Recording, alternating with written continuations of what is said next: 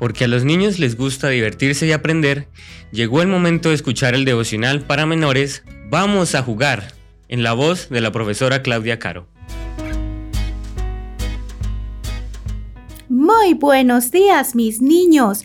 Ha llegado la matutina de menores. ¿Qué es el perdón? Respuesta A. El mejor borrador. Respuesta B. El mejor sacapuntas. Respuesta C. El mejor lápiz. Vamos a buscar en nuestras Biblias en el libro de Isaías, el capítulo 43, versículo 25. Yo, yo soy el que borro tus rebeliones por amor de mí mismo y no me acordaré de tus pecados. ¿Has tenido que pedir perdón alguna vez? Hay personas que piden perdón continuamente, pero esas disculpas no siempre son sinceras.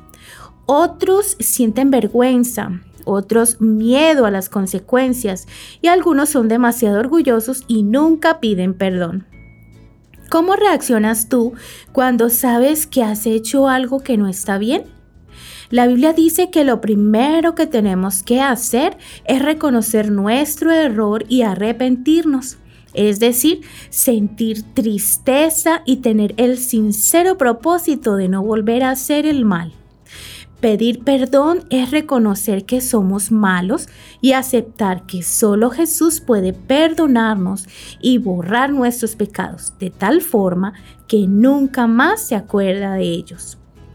El perdón de Jesús es mejor que el borrador que llevas a la escuela, que el detergente que usas para lavar la ropa o la tecla para borrar de la computadora. Jesús murió por ti y por mí. Y gracias a su muerte en la cruz, nosotros podemos ser limpiados de toda maldad, como si nunca hubiéramos pecado.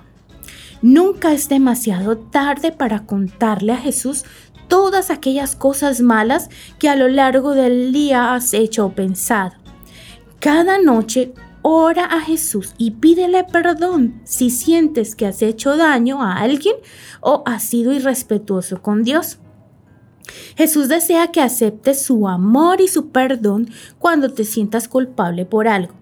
Recuerda que Él es tu Salvador y que siempre te está esperando con los brazos abiertos. No importa lo que hayas hecho, nunca es demasiado tarde. Si te arrepientes sinceramente y pides perdón, Jesús siempre te perdona, borra tus pecados y nunca más se acuerda de ellos. Acuérdate de pedir perdón hoy a Jesús. Que tengas un hermoso día.